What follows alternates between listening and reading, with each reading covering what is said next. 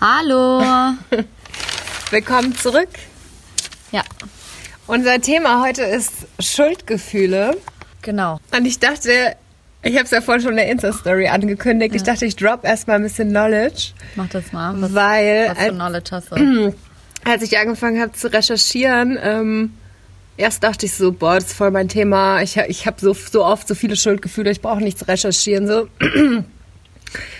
Aber dann habe ich angefangen zu recherchieren und habe voll viele spannende Sachen gefunden, die ich jetzt gerne auch äh, mit dir teilen will. Nice.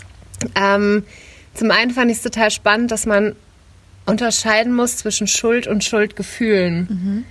Also, dass Schuld halt auch was ist, was so ähm, wissenschaftlich halt auch eher so in Philosophie, Ethik oder Rechtsprechung verankert ist und dann auch ähm, mit so einem Schuldbewusst, also auch der Begriff des Schuldbewusstseins. Das heißt, wenn ich zum Beispiel wirklich jetzt in ein Haus eingebrochen bin und da ganz viele Sachen geklaut habe, habe ich dann ein Schuldbewusstsein für meine Tat oder nicht?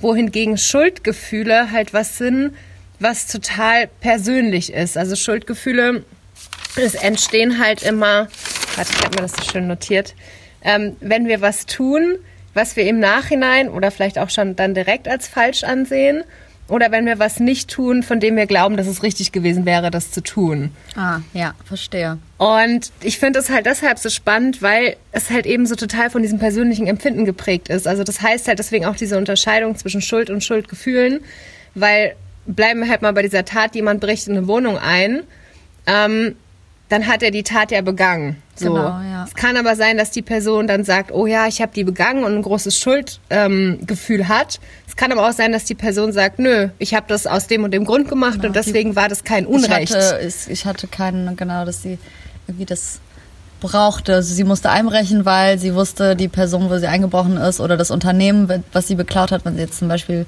bei H&M klauen geht, die haben, H&M hat so viel Geld und deswegen entsteht vielleicht gar nicht so das Schuldgefühl, weil man irgendwie eine große Kette beklaut hat und selber gar, es irgendwie sich gar nicht leisten kann, sich Klamotten zu kaufen oder Ja, oder dann hat man, man- vielleicht gar nicht so ein Schuldbewusstsein. Das meinst du, ne? Genau, das meine ich. Ähm, und dann ist natürlich die Frage, wenn das, wenn Schuldgefühle von so einem persönlichen Empfinden abhängen, ist ja spannend, woher kommt es dann? So Ja. psychologisch gesehen. Ja. Und das ist auch das, womit sich Psychologie dann tatsächlich beschäftigt. Und da, also wenn man das runterbricht, dann kann man halt sagen, zum einen sind es so die persönlichen Prägungen. Also was hast du in deiner Kindheit so mitbekommen? Also auch tatsächlich so Sachen wie, ähm, du hast irgendwas gemacht und ähm, deine Mutter oder dein Vater straft dich jetzt damit ab, dass sie dich ignoriert. So, und als Kind bis zu einem gewissen Alter kannst du halt nicht unterscheiden zwischen, also du beziehst einfach alles auf dich. So. Und ähm, je nachdem, was da in deiner Kindheit vorgefallen ist, prägt dich halt das zum einen so. Ähm, wobei das jetzt nicht nur auf die Kindheit beschränkt ist, soweit ich weiß, kann ja auch später noch im Freundeskreis oder Umfeld, was auch immer passieren. Und dann halt natürlich die gesellschaftlichen Normen und Werte, in denen wir leben. Also das, was Freud so als Über-Ich bezeichnet.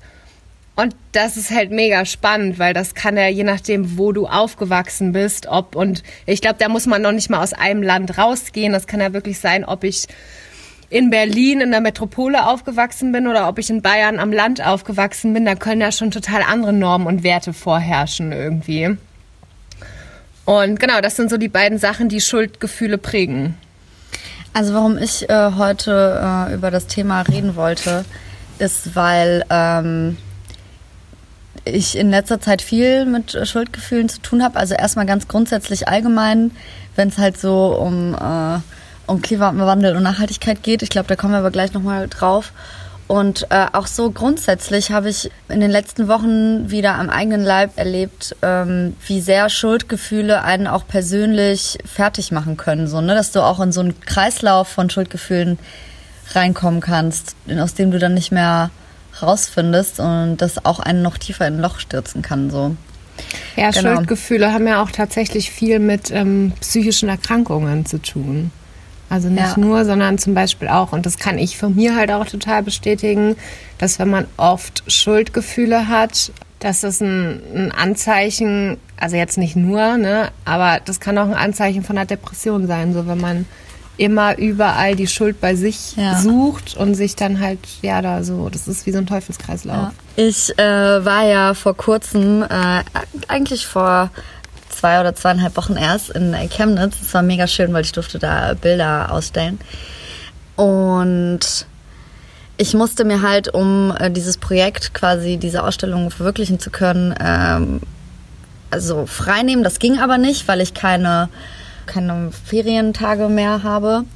Und deswegen habe ich halt äh, das klar gemacht, dass ich sozusagen Homeoffice machen kann und parallel sozusagen das Fotoprojekt in Chemnitz realisieren kann, was halt mega cool war, dass das hingehauen hat. Aber gleichzeitig war das natürlich doppelt Arbeit. Also ich habe halt irgendwie Homeoffice gemacht und auch mehr schlecht als recht so von meinem Gefühl her und ähm, habe dann gleichzeitig das Projekt in Chemnitz umgesetzt, was mega viel Spaß gemacht hat. Aber das war halt so von meinem Gefühl her irgendwie auch nicht so, also ich, ich wäre gern von vorne bis hinten dabei gewesen, weißt du, diese Fotos machen, aufbauen. Ich glaube, man muss ganz kurz ähm, dazu sagen, mhm. für alle, die das jetzt nicht wissen, mhm. dass du davon redest, dass du einen Job in Berlin hast. Genau, ja, stimmt. Und dass das Fotoprojekt in Chemnitz ähm, was ist, was nicht Teil des Berufs ist, sondern genau, Teil ja. deiner war, kreativen was, Tätigkeit. Genau, das war halt, ähm, genau, das war halt was Freies, was ich halt auch äh, mit einer Freundin sozusagen umgesetzt habe.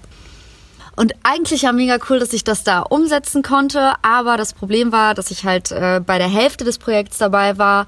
Und als dann die Ausstellung quasi angefangen hat, musste ich zurück nach Berlin, um ähm, wieder ins Büro zu fahren und meiner normalen Arbeit nachzugehen, was ja auch normal ist in Anbetracht der Tatsache, dass ich keine Urlaubstage mehr habe. Ähm, das hat sich für mich aber mega, mega schlecht angefühlt, weil ich einfach so gerne noch äh, bis zum Ende des Projekts da geblieben wäre und halt auch äh, die Ausstellung mitbekommen hätte und auch beim Ab Abbau mitgeholfen hätte und so. Ähm, also das heißt, du hast dein Projekt fertig gemacht, konntest aber gar nicht sehen, wie es dann in der Ausstellung letztendlich war und konntest auch gar nicht dann irgendwie mit Leuten interagieren. Und damals sieht man ja manchmal auf so Ausstellungen, genau, dass ja, dann genau. die Künstlerinnen irgendwie da sind und ja. mit den Leuten sprechen, die sich das anschauen. Das heißt, das konntest du alles nicht nee, machen, genau, weil du das konnte ich nicht machen. Hm, genau, weil ich verstehe. zurück nach Berlin musste und das hat sich halt einfach alles so halbgar für mich angefühlt so und da hatte ich halt irgendwie auf der einen Seite Schuldgefühle den anderen Leuten gegenüber, die mich zu diesem Projekt eingeladen haben und mit denen ich daran gearbeitet habe sozusagen, was gar nicht nötig gewesen wäre, aber ich hatte diese Schuldgefühle trotzdem und gleichzeitig aber auch Schuldgefühle, dass ich halt vielleicht ähm, in meinem Kopf auch nicht hart genug dafür gekämpft habe, dass ich noch eine Woche Homeoffice machen darf. Aber das Problem ist, dass es so viel Arbeit war alles, dass ich gar keine Zeit hatte und gar keine Energiekapazitäten, irgendwie bei meinem Chef anzurufen und ihn äh, zu überreden, dass ich noch mal eine Woche im Homeoffice bleiben darf. Also ich habe das schon angefragt, habe auch konkrete Themenvorschläge gemacht, die ich vom Homeoffice auch hätte machen können in Woche zwei sozusagen.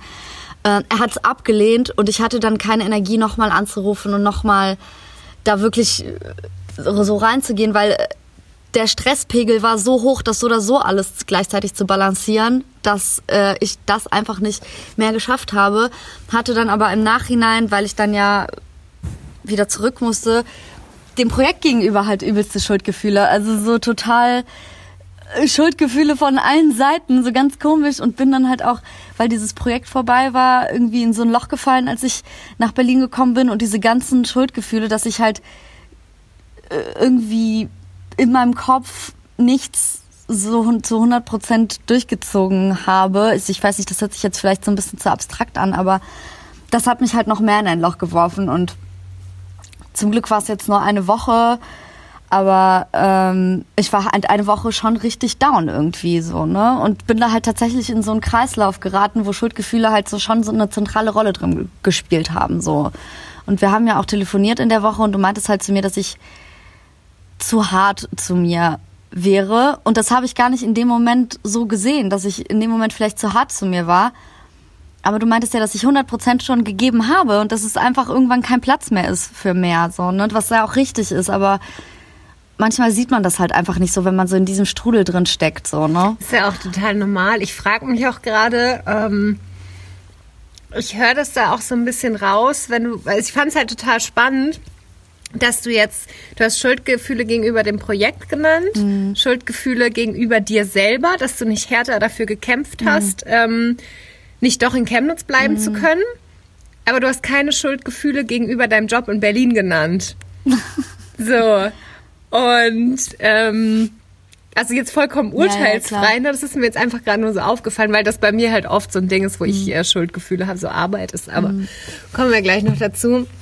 Deswegen habe ich mir so ein bisschen die Frage gestellt, ob du vielleicht ähm, Schuldgefühle hast dir selber gegenüber, dass das so ein bisschen in so ein, ah, ich habe versagt, ich will ja eigentlich dieses Projekt machen und begleiten und dich dann selber schuldig fühlst, dass du quasi nicht das machen kannst, was du gerne machen willst.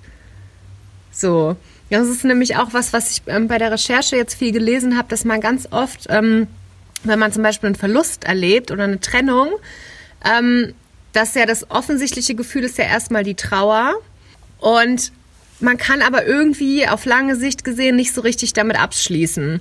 Und dann ist es halt wohl oft so, wenn man das aus psychologischer Sicht betrachtet, dass man deswegen nicht damit abschließen kann, weil man sich selber gegenüber noch Schuldgefühle empfindet. Also dass man halt denkt, boah, irgendwo bin ich ja aber auch selber schuld, dass die Person mich verlassen hat oder irgendwie jetzt vielleicht nicht bin ich am Tod der Person schuld, das ist ein bisschen krass, aber dass man sich halt denkt, oh, ich hätte mich anders verhalten müssen oder ich habe die Person traurig gemacht und das ja, das hat mich daran jetzt gerade so ein mhm. bisschen erinnert, an das, was du. Ähm also, obwohl man quasi an einer Situation hätte gar nichts ändern können, dass man die Schuld dann bei sich sucht. Genau, mhm. genau. Also, obwohl man eigentlich die Situation nicht kontrollieren kann, mhm. sich trotzdem denkt, oh, ich bin selber schuld. Mhm.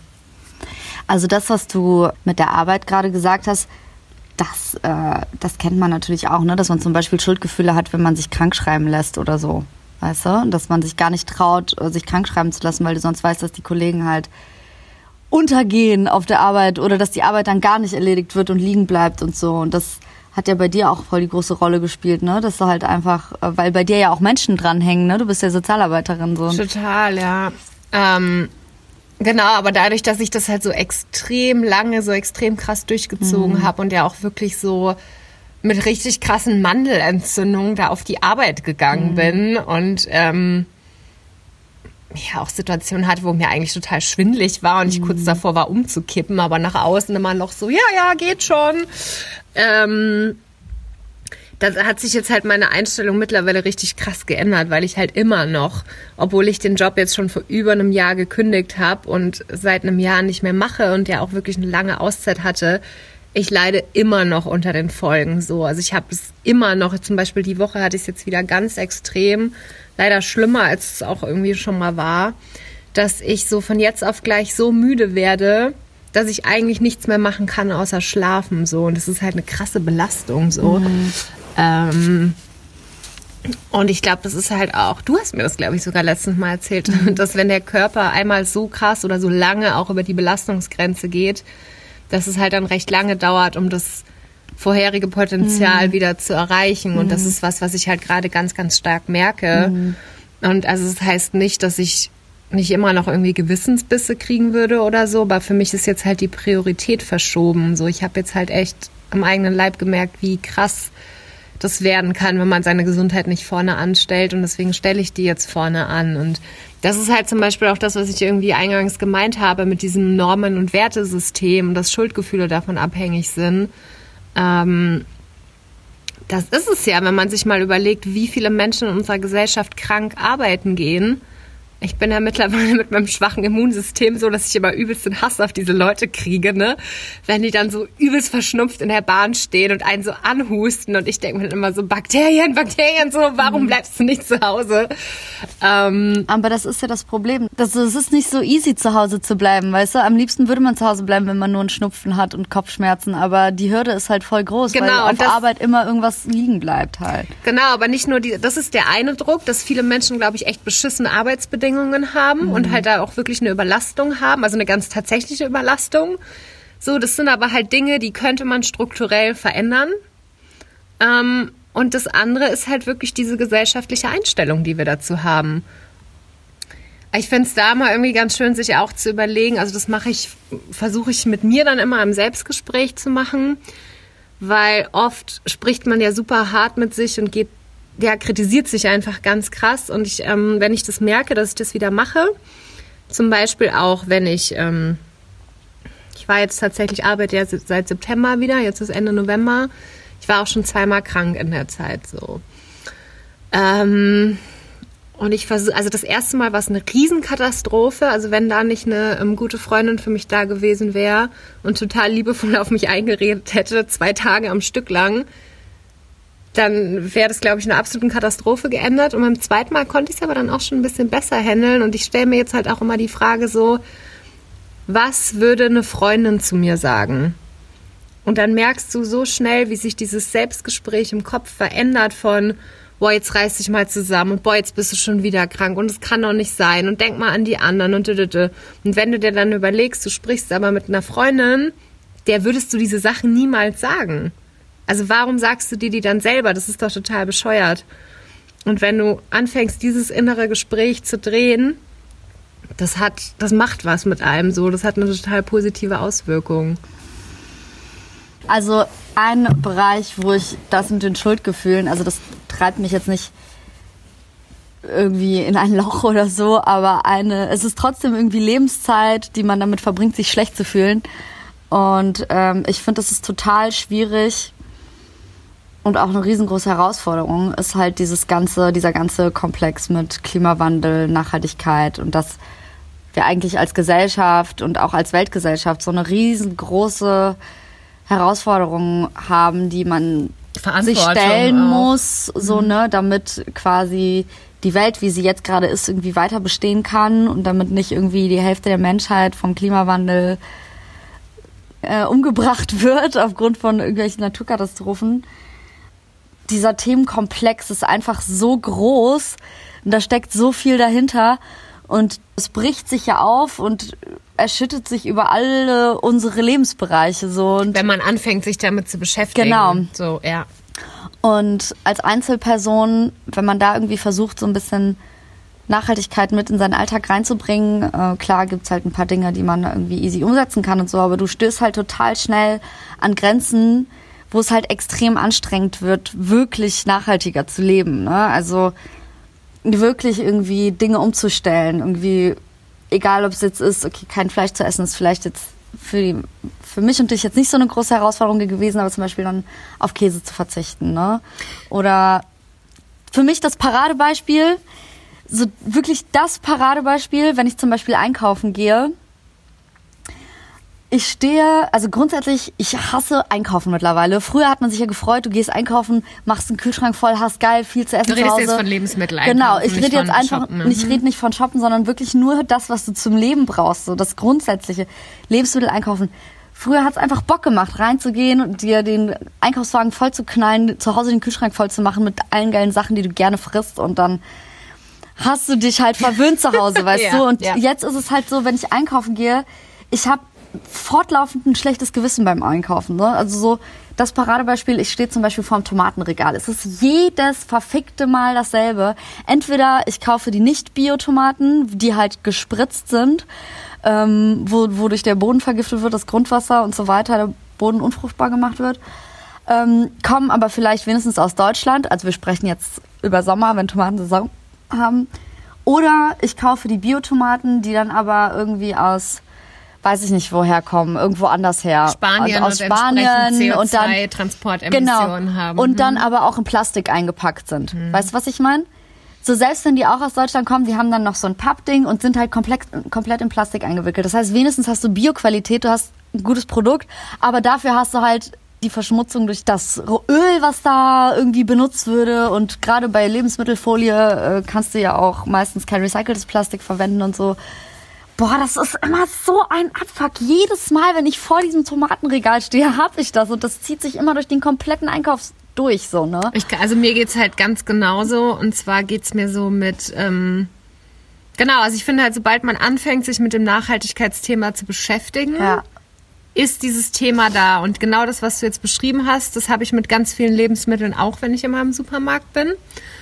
Und ähm, bei mir ist es jetzt halt ganz schlimm. Also ich habe schon seit seit echt Jahren esse ich wirklich wenig Fleisch und jetzt seit so ungefähr einem halben Jahr wirklich gar kein Fleisch mehr. Und ähm, jetzt habe ich aber irgendwie das Problem, dass ich mir halt denke, ähm, ich mache das halt unter anderem aus gesundheitlichen, aus ethischen, ja und aus Nachhaltigkeitsgründen. So, wenn ich das jetzt aber konsequent zu Ende denke, dann stehe ich immer vor Milch, vor Käse, vor Eiern ja.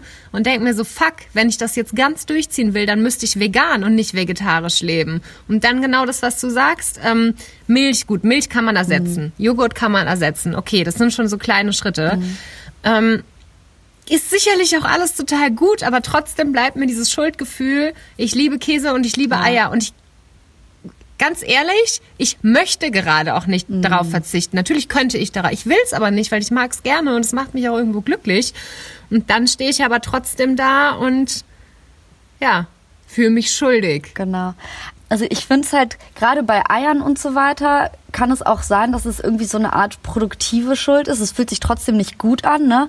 Aber dieses Schuldgefühl hat mich ja zum Beispiel auch erst dahin gebracht, dass ich zum Beispiel irgendwann aufgehört habe, Fleisch zu essen. Weißt du, was ich meine? Mhm. Das fing ja an, dass ich damit, dass ich mich irgendwie anderthalb Jahre komplett schuldig gefühlt habe, sie weiterhin Fleisch gegessen habe, aber immer Schuldgefühle hatte und dann irgendwann zu dem Schritt gekommen bin, wo ich halt gesagt habe, so okay, ich lasse es jetzt einfach komplett und bei Käse und Eiern habe ich halt immer noch so das Gefühl, okay, vielleicht führt das auch irgendwann dahin, dass ich mich dass ich mich dann dagegen entscheide und tatsächlich irgendwann diesen großen Schritt dahin mache, mir die Mühe zu geben, vegan zu leben oder so, obwohl das so eine krasse Umstellung ist also ich habe auch schon total von vielen Leuten gehört, die irgendwie ein Jahr lang vegan waren und dann wieder angefangen haben, ähm, sich anders zu ernähren, weil die diese Umstellung auf Dauer nicht ja hingekriegt haben. So, ne? Ich habe aber wiederum auch schon von Leuten gehört, die es umgestellt haben und dann gesagt haben, boah, das war so viel einfacher, als ich dachte. Ja, das kann natürlich auch passieren.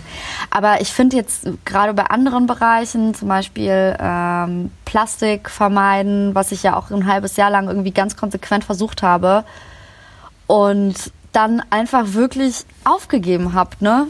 Also ich habe aufgegeben. Ich gehe jetzt wieder ganz normal einkaufen, weil ich halt ähm, ich, ich stand kurz vom Burnout, so kurz vor den Sommerferien, weil normalerweise hast du einen Einkauf, den du schnell erledigst, nachdem du halt von der Arbeit kommst oder so, gehst du noch mal schnell in den nächsten Supermarkt und nur um diesen einfachen, schlichten Einkauf zu machen, musste ich irgendwie in vier verschiedene Läden gehen, weißt du?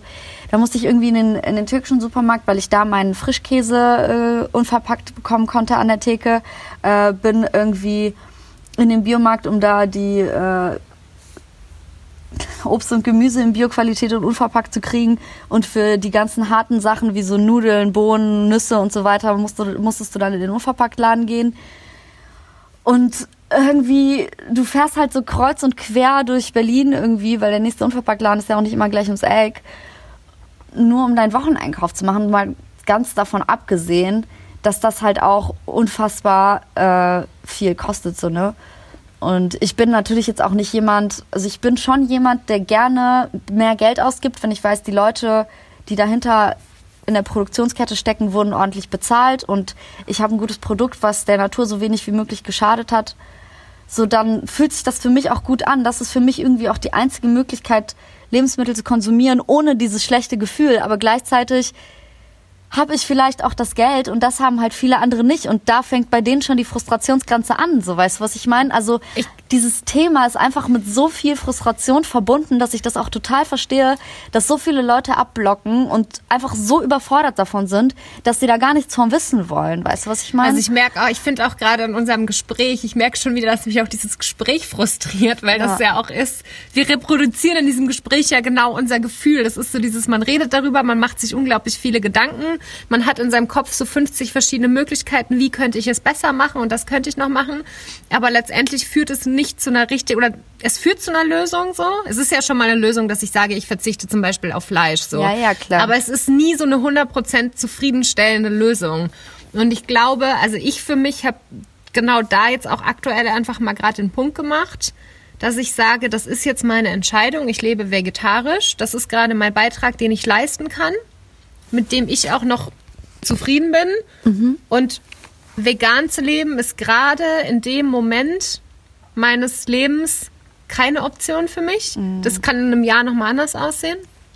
Ähm, und da aber dann auch wirklich einen Punkt zu machen und zu sagen, ich stehe jetzt zu meiner Entscheidung. Das klappt natürlich nicht jeden Tag, aber das ist so ein bisschen ein Ansatz, wo ich mir sage, okay, irgendwo ist auch mal gut so, ne? Also ich versuche zum Beispiel ähm, bei, bei Klamotten, ich kaufe kaum mehr Sachen neu. Also mhm. es sind wirklich noch wenige Sachen. Ähm, wenn ich was kaufe, dann kaufe ich das über Kleiderkreisel oder über Humana.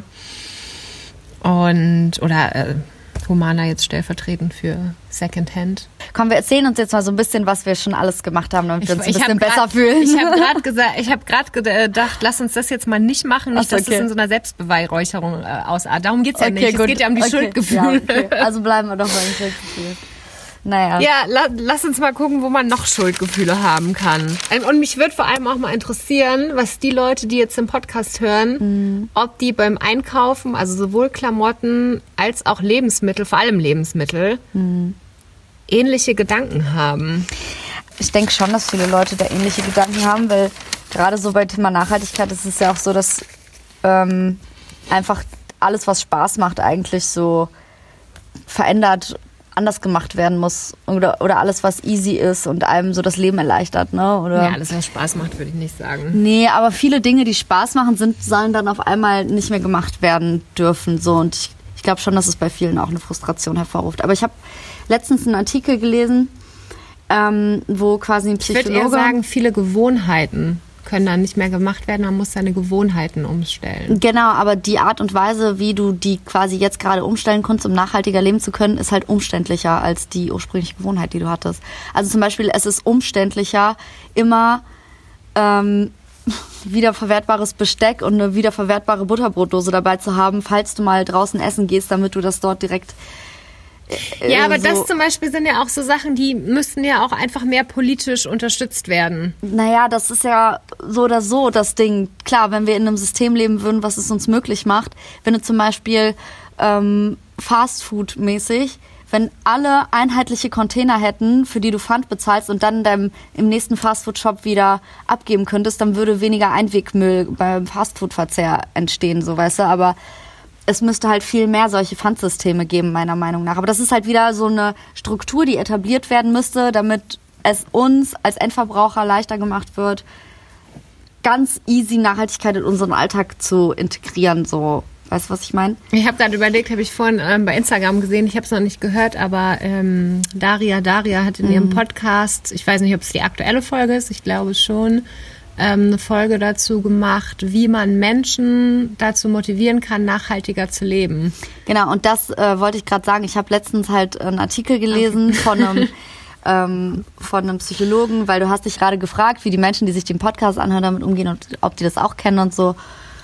Und ich habe eben diesen Artikel gelesen, wo der Psychologe sagt, dass, ähm, wie gesagt, angesichts dieser schweren Tragweite, die man immer irgendwie vor Augen hat, mit der man konfrontiert ist, wenn man darüber nachdenkt, ne, dass da auch easy die Schuldgefühle entstehen und dass ähm, der Weg, wie man das quasi wieder positiv behaften könnte, ist, dass man das als gemeinsame Aufgabe und als gemeinsame Herausforderung sieht, zu der jeder irgendwie ein kleines Stückchen beitragen kann. Und wenn man da so eine Anpackermentalität irgendwie entwickeln kann, wo alle sagen so, hey, ich mache jetzt mal ein bisschen das und ich mache mal ein bisschen das und irgendwie alle zusammen schaffen wir das schon so, ne? Aber Dazu Genau. braucht es halt auch ein Gemeinschaftsgefühl. ja, und ich glaube, das ist halt Aber das finde ich schön. Das ist ein schöner Ansatz. Ja. Dass halt wirklich, dass man dann aber halt auch sagt, hey, dieser eine Teil, ich, so jeder macht ja irgendwas anderes. So dem einen fällt es leichter, auf Fleisch zu verzichten. Dem anderen fällt es leichter, irgendwie immer sein, sein wiederverwertbares Besteck dabei zu haben. Was auch, es sind ja immer so kleine Sachen, ne?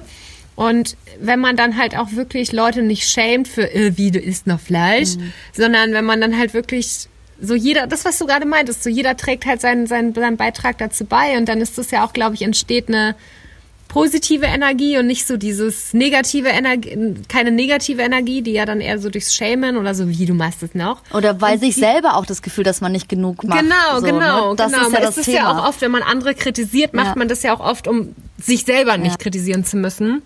Genau, und wenn man das umsetzt, was du ja gerade genannt hast aus dem Artikel, dann kreiert man ja so eine positive Energie, kommt weg von diesem Negativen und die posi positive Energie ist ja auch immer ansteckend und dann Hm. trägt sich das so weiter. Aber was wolltest du bei der Rea Dare sagen? Nee, ich wollte einfach nur auf den Podcast verweisen. Also ich habe so, ihn okay. Mhm. selber noch nicht gehört, aber sie macht ja so tolle Sachen und ist ja da auch voll die Nachhaltigkeitsspezialistin. Mhm. Deswegen dachte ich, das können wir da einfach weiter verweisen. Da müssen Ja, wir jetzt gar voll. nicht so ins Detail gehen. Okay.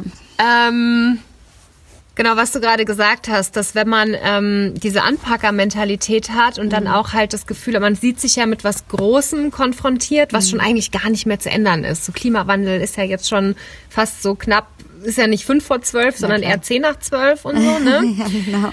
Ähm, und das ist auch das, ähm, das führt mich jetzt eben wieder zurück auf Schuldgefühle und psychische Erkrankungen und auch auf diese Hilflosigkeit, weil ähm, wenn man halt dauerhaft konfrontiert ist mit Gefühlen wie Ungerechtigkeit, Hilflosigkeit, Überlastung, so dieses Gefühl, das ist eigentlich alles gar nicht machbar, dann fängt man irgendwann auch an, sich selber die Schuld zu geben. Und also man erlebt sich quasi als inkompetent im Angesicht dieser großen Herausforderung und mhm. hat das Gefühl, egal was ich mache, ich kann es eh nicht ändern. Und ich glaube, das ist, das ist halt so ein, das ist dieser Knackpunkt, wenn man sagt, hey, ich kann aber doch irgendwas machen.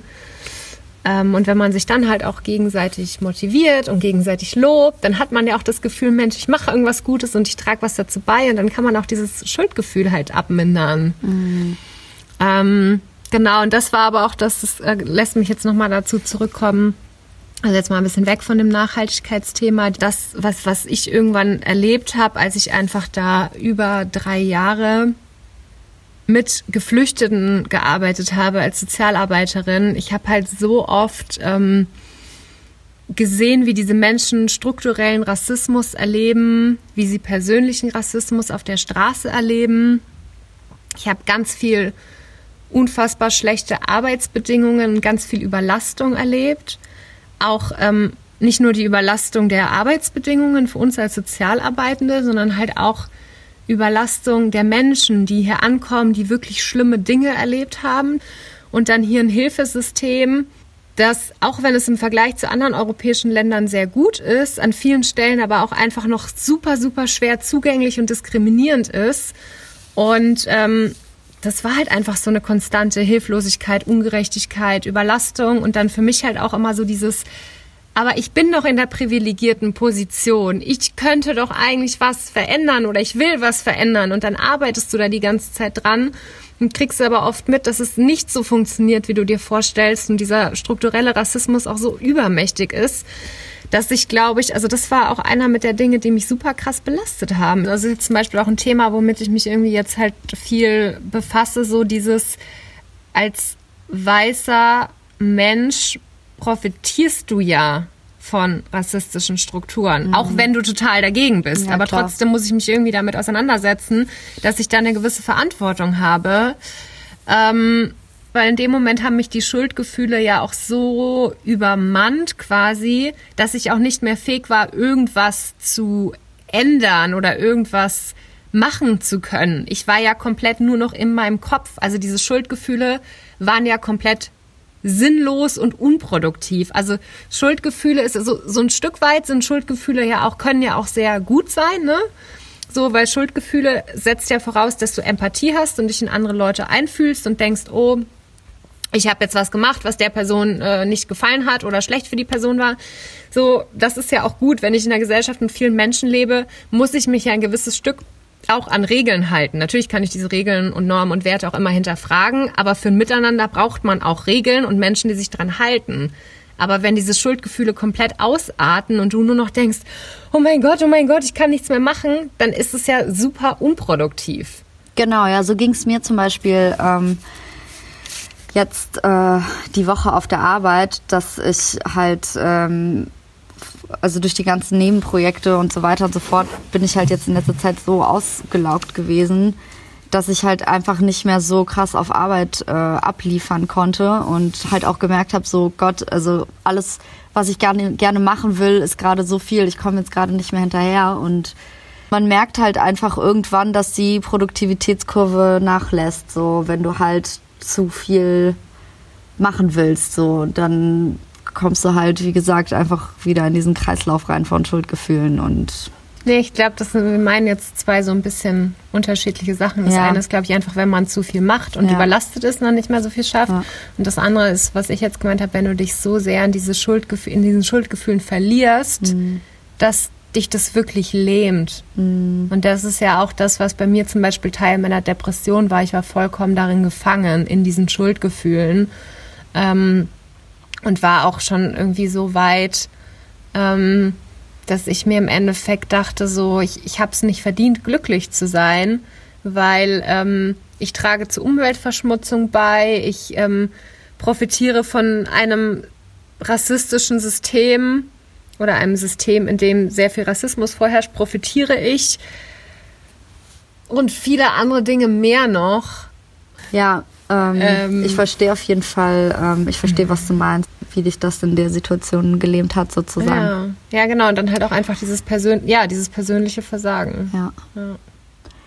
Genau. Naja, aber damit wir jetzt äh, nicht einfach nur hier unsere Schuldgefühle-Issues abladen, sondern euch noch was Konstruktives mitgeben. Ähm, wir haben vor geraumer Zeit mal eine Folge mit äh, Tipps für mehr Selbstbewusstsein oder Selbstvertrauen äh, aufgenommen und die werden wir gleich im Anschluss noch dranhängen. Also heute gibt es sozusagen eine kleine Doppelfolge. Ein Thema, das mir halt noch im Herzen liegt, ähm, ist halt, dass ich oft Schuldgefühle habe, wenn ich, ich nenne es mal wieder, man kann meine Anführungszeichen hier mal nicht sehen, ich mache immer so viel mit Anführungszeichen, in Anführungszeichen negative Emotionen mit Freunden teile. Also ich fühle mich dann immer direkt so, als ob ich das Stimmt. abladen würde. Ich kann das total. Und es ist so paradox, weil das Schöne, oder eigentlich sollte es ja so sein, mir geht es nicht gut, ich offenbar mich jemandem, die Person ist für mich da in irgendeiner Art und Weise und danach geht es mir besser. Und ich habe das dann immer, wenn es mir danach wieder besser geht, dann denke ich immer, ich habe jetzt kein Recht, dass es mir besser geht, weil ich war ja vorher traurig, habe die andere Person belastet mit meinen Problemen und jetzt bin ich wieder happy. Dann denkt die sich doch auch, was ist denn bei der Ollen los? Nee, Das- das, ist total übertrieben. Aber ich weiß, was du meinst. So, dass man halt sich einfach schlecht fühlt, weil man irgendwie ein Problem hat, vielleicht was man in der Vergangenheit schon hatte, was man mit dem Freund schon mal irgendwie durchlebt hat und dann wieder zu dem Freund geht wegen dem ähnlichen Problem oder zu der Freundin und äh, sie halt wieder irgendwie voll labert mit den eigenen Problemen, dass das halt, dass man sich dann irgendwie schlecht fühlt, weil das der anderen Person zur Last fallen kann, so, ne? Genau. Das kenne ich auf jeden Fall richtig gut und das ist ja dann auch wieder eine Gefahr dahinter, wenn man, wenn es einem wirklich schlecht geht, da läuft man ja auch Gefahr, sich zu isolieren, wenn man dann das Gefühl hat, Ja, ja, ich will da- die total. andere Person nicht mit meinem Problem belasten und so, ne? Ähm, da spielt so Schuld und Scham auf jeden Fall auch irgendwie eine große Rolle, aber ich weiß nicht, ich glaube, wir haben zum Beispiel irgendwie einen ganz guten Mechanismus entwickelt, dass wir halt irgendwie uns so Sprachnachrichten schicken. Also bei Marina und mir funktioniert äh, so in der alltäglichen freundschaftlichen Kommunikation super viel über äh, Voicemails bei WhatsApp. Eigentlich Und- alles. Ja, genau. Und ähm, wenn wir irgendwelche Probleme haben oder über die wir reden wollen, dann warnen wir uns immer vor jetzt. Ne? Also ich sag dann immer so, okay, pass auf, ich, ich habe ein Problem, ich würde dir das gerne erzählen. Aber wenn du jetzt gerade total viel Stress hast und so oder so schon den Kopf voll hast mit eigenem Scheiß, dann hör dir das lieber morgen oder übermorgen an oder so, damit man nicht auch noch den ganzen Müll von den anderen irgendwie aufgeladen kriegt, ohne dass man da jetzt gerade ähm, mit gerechnet hätte oder so. Genau. Das, Das- finde ich aber eigentlich ganz cool. Ich so wie finde das das so- mega gut. Ja. Also ich habe das auch ähm, mit anderen Freunden noch so ein bisschen dahingehend erweitert, dass man halt auch so zwei Stufen hat, dass man sagt, hey, du jetzt gerade ist so ein Moment, kann ich dich bitte anrufen, ich brauche irgendwas. Und das kommt ja wirklich nicht oft vor. Mhm. Ja, ja. Und bei allen anderen Momenten halt genauso wie du gerade gesagt hast, so dieses Pass auf, ähm, ich habe dir jetzt hier sechs Minuten Sprachnachricht geschickt, Mhm. es geht um das und das Thema, wann immer du Kapazität hast, hör es dir an und antworte mir dann. Mhm. Und das finde ich so sinnvoll, weil so macht man halt auch irgendwie sicher, dass Grenzen gewahrt werden. Mhm. Und ich finde auch, also ich konnte es früher auch überhaupt nicht, dass ich mich von Leuten abgegrenzt habe. Also ich dachte immer, ich bin super verantwortlich für alle Probleme aller meiner Freunde. Und das lerne ich gerade irgendwie so ein bisschen abzulegen und das tut total gut. Und ich merke auch, dass ich viel mehr da bin und viel unterstützender sein kann, wenn ich das, wenn ich wirklich mit dem Herzen dabei bin und nicht, wenn ich es aus Pflichtgefühl mache. Ich finde aber auch bei diesem irgendwie Mechanismus, den wir da entwickelt haben, da sinkt halt auch diese Hemmschwelle von diesem Schuldgefühl, das zu erzählen, was einen belastet, weißt du, weil man weiß, okay, ich habe jetzt den anderen vorgewarnt. Das heißt, wenn er sich das nicht anhören kann, wenn es für ihn belastend ist oder für sie, dann hört sie es sich auch nicht an, Ja. sondern erst, wenn sie halt wirklich kann und dann fühlt man sich auch irgendwie weniger schlecht, wenn man halt so eine kleine wie so eine Vorwarnung quasi schickt, so okay, Achtung, gleich kommt mein ganzer Problemhaufen auf dich Ja. zu. Doch, ich bin, also ich bin damit auch sehr äh, zufrieden, weil ich auch merke, das konnte ich auch früher nie überhaupt irgendwas rauslassen, was so richtig krass war. Ja. Und es tut aber auch so gut, Sachen Ja. zu teilen. Ja, so. das ist so total gut, wirklich. Das ist manchmal echt notwendig.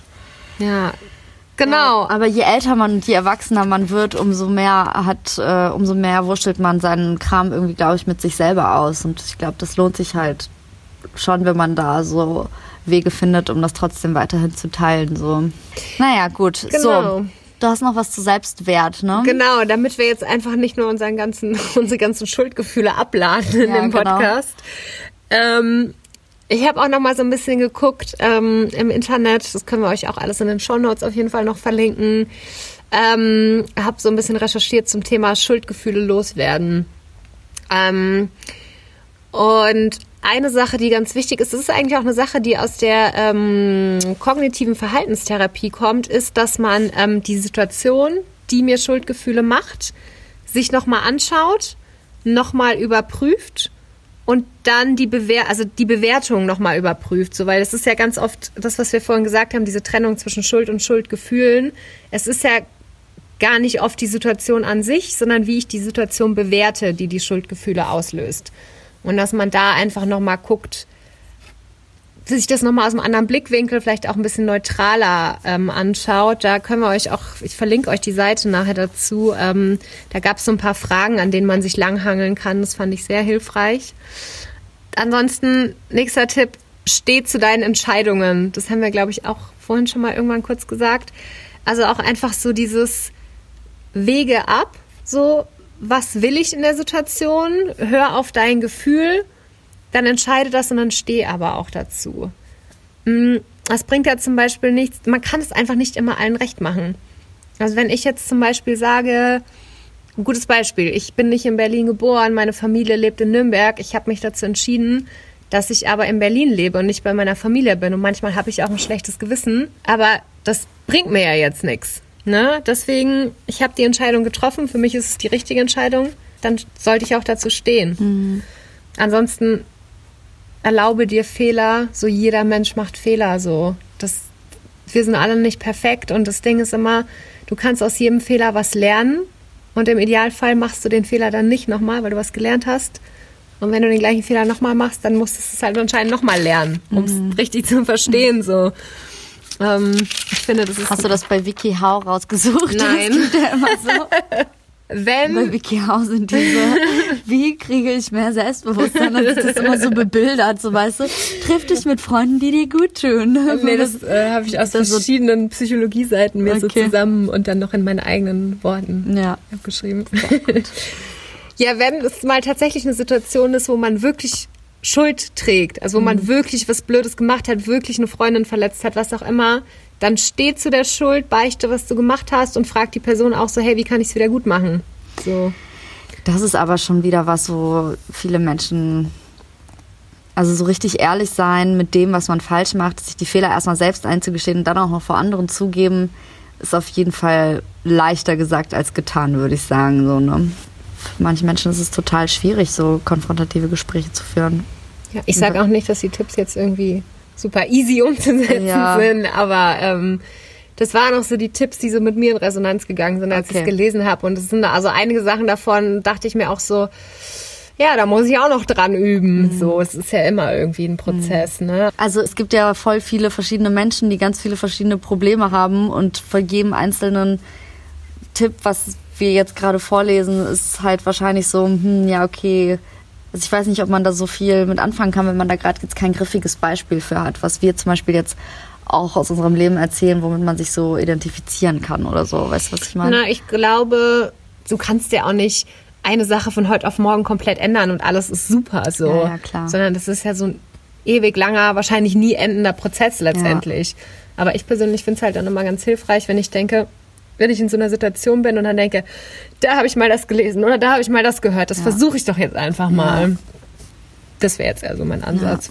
Und was ist der letzte Tipp oder gibt's noch mehr? Ähm, es gibt noch zwei Es Tipps. gibt noch zwei. Den einen finde ich persönlich super schön, weil er trifft einfach auf alles zu, was mit Gefühlen zu tun hat. Zulassen und annehmen. Schuldgefühle. So, weil das ist so ein unangenehmes Gefühl. Man möchte das am liebsten wegdrücken und weghaben. Aber ganz ehrlich, kein Gefühl geht auf Dauer weg, wenn man es unterdrückt. Das kommt immer wieder zurück und es ich wollte gerade sagen, es beißt dir in den Arsch, aber das heißt nicht so. Ne? Ja, irgendwie schon so. Es zwickt, es zwickt dich in den Arsch. Ähm, Ja. Genau. Und stärke dein Selbstwertgefühl.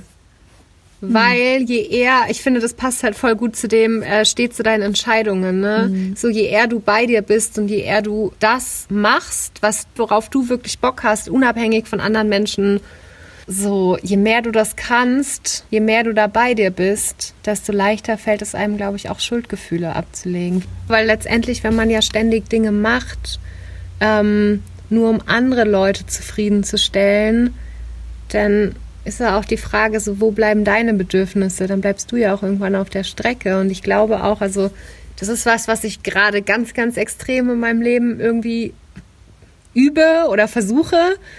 Und manchmal fühlt sich das auch echt ein bisschen einsam an, weil ich dann einfach irgendwie merke, so, es gibt jetzt Menschen, die haben mich gefragt, ob ich mit denen feiern gehen will. Und ich würde eigentlich gerne mitgehen, weil ich Angst habe, dass die mich nicht mehr fragen, wenn ich zu oft absage oder so, ne? Ähm, oder dass ich einfach nicht mehr Teil der Clique bin, wenn ich da nicht regelmäßig mit dabei bin.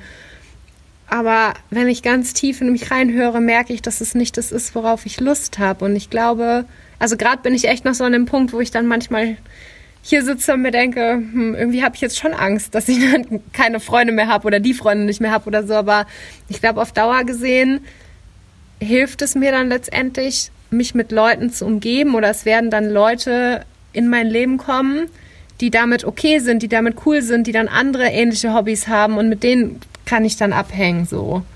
Also ich glaube, das hilft dir dann auch viel eher zu dem wahren Glück zu finden. Das hört sich so kitschig an, ich weiß, aber was du meinst, aber ich denke halt auch letztendlich so, äh, ist das ja alles auch eine Testsache, weißt du? Also wenn äh, die Leute ähm, dich trotzdem weiterhin gern haben, obwohl du ständig Nein sagst, wenn die dich fragen, ob du mit feiern gehst und wenn, wenn man dann trotzdem immer noch andere Sachen zusammen machen kann, dann ist das ja auch irgendwie ein Beweis dafür, dass die dich so mögen, wie du bist, so, weißt du, was ich meine? Und wenn das dann halt nicht klappt, dann weiß man halt auch so, okay, wahrscheinlich sind das einfach keine echten Freunde. Also wenn die halt dann irgendwie Total. dich ausschließen, so, nur weil du nicht mit so oft feiern gehst und keine Drogen nimmst oder Ja. so, weißt du, was ich meine? Und das tut, ich glaube auch, genau, das, was du sagst. Und es ist dann halt kurzfristig schmerzhaft, aber langfristig gesehen ist es die bessere Variante. Weil wenn es Menschen sind, die dich nur mögen, weil du irgendeine bestimmte Aktivität mit denen machst, so, dann interessieren die sich wahrscheinlich auch nicht so sehr für deine Gefühle und deine Bedürfnisse. Das Ding ist, wenn du, du musst ja nicht immer alles mit allen Freunden machen. Du kannst ja ruhig Freunde haben, Nö, mit denen du nur nicht. eine bestimmte Ja, voll. Aktivität nachgehst. Und wenn man halt auch noch andere Gemeinsamkeiten hat, außer Feiern, dann hat es ja schon irgendwie Chancen, dass da trotzdem irgendwie Freundschaften erhalten bleiben oder entstehen oder wie auch immer. Und wenn, wenn man natürlich nur, eigentlich nur Party-Buddy ist, dann äh, wird sich die Person vielleicht andere Party-Buddies suchen. Das ist klar, weil die ja auch nicht alleine beim Feiern bleiben will. Aber wenn man halt trotzdem noch andere Interessen hat, die man zusammen teilen kann, dann äh, hat man ja gute Chancen, dass es trotzdem irgendwie Bestand hat. So. Ja. Naja, gut. Wir hängen euch, wie gesagt, noch die andere Folge zum Thema Selbstwert slash Selbstbewusstsein an. Genau. Die haben wir vor einiger Zeit schon mal Ja, ganz die ist schon spontan ein bisschen- aufgenommen. genau. Anfang des Jahres ja, war das. Die ist schon ein bisschen älter, aber jetzt ist ein ganz guter Anlass, um die mal hochzuladen, weil die halt auch ein bisschen kürzer ist. Ne? Genau. Die ist, glaube ich, nur zehn Minuten und die passt einfach gut dazu. Ja. Voll schön, dass ihr reingehört habt. Folgt uns bei Instagram Chilliges Punkt Gelaber. Oder mich findet ihr unter marini.ella. Und ich heiße Maria Madonna mit zwei Unterstrichen am Anfang und am Ende. Und folgt uns auch bitte auf, ähm, genau, bei Soundcloud und bei iTunes und bei Spotify und bei eurem Podcast-Anbieter, wo ihr immer eure Podcasts anhört. Werbung Ende. Schön, dass ihr da wart. Bis, Bis zum nächsten Mal.